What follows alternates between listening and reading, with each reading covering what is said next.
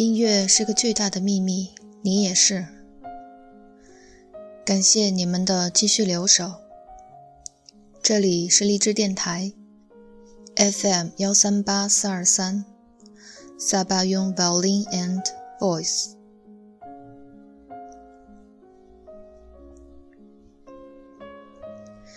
第二话，分数和人格、智慧完全是两回事儿。我自己在十三四岁的时候，我很苦闷。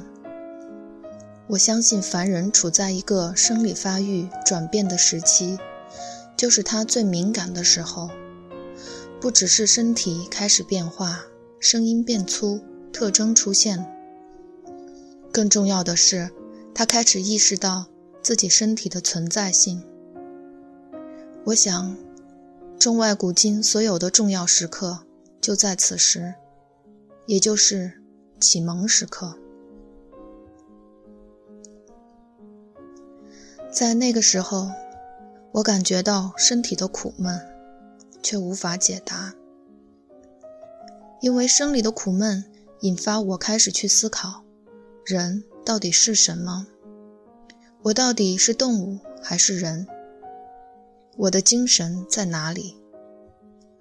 我的精神向往和肉体的欲望冲突得很严重。我不知道女孩子会不会这么严重。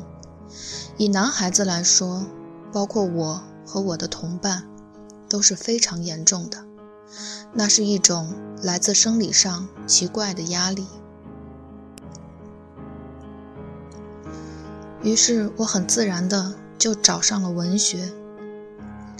我在书店读文学，在文学里消减了许多欲望上的苦闷，并尝试去解答自己从何而来，要到哪里去，我是什么，这些难以解答的课题。因为这样，有一段时间，我原来很好的功课就耽误了。几次考试都非常糟，我因此被学校、被家里指责成一个坏孩子。我想，在那一刹那间，我是非常容易变坏的。幸好文学救了我，让我有足够的自信，不但没有变坏，并且在文学中得到很多关于人生课题的解答。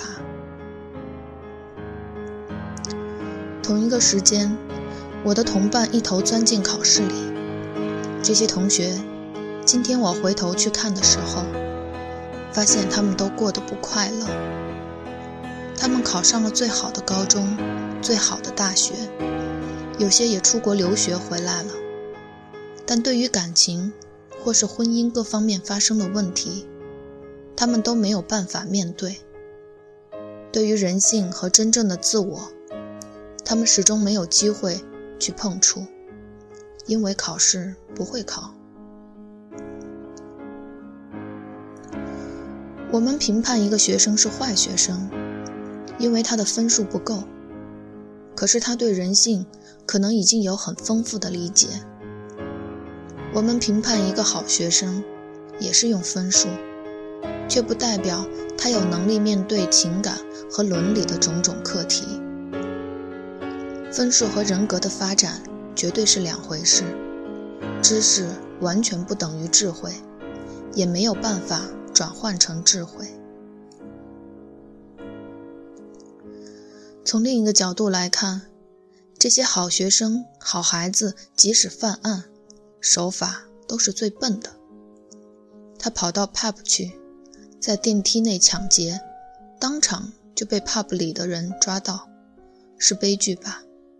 却令人难以同情。这个社会一直在制造这样的一批好学生，他们本身也洋洋得意，因为一路走来是被捧得高高的资优生，他们从来没有怀疑过自己有问题。我要呼吁的是，所谓的明星学校，从来没有给你任何保障，知识分数越高的人。自己越要特别小心，因为你将来要面对的生活难题，都不在这些分数里面。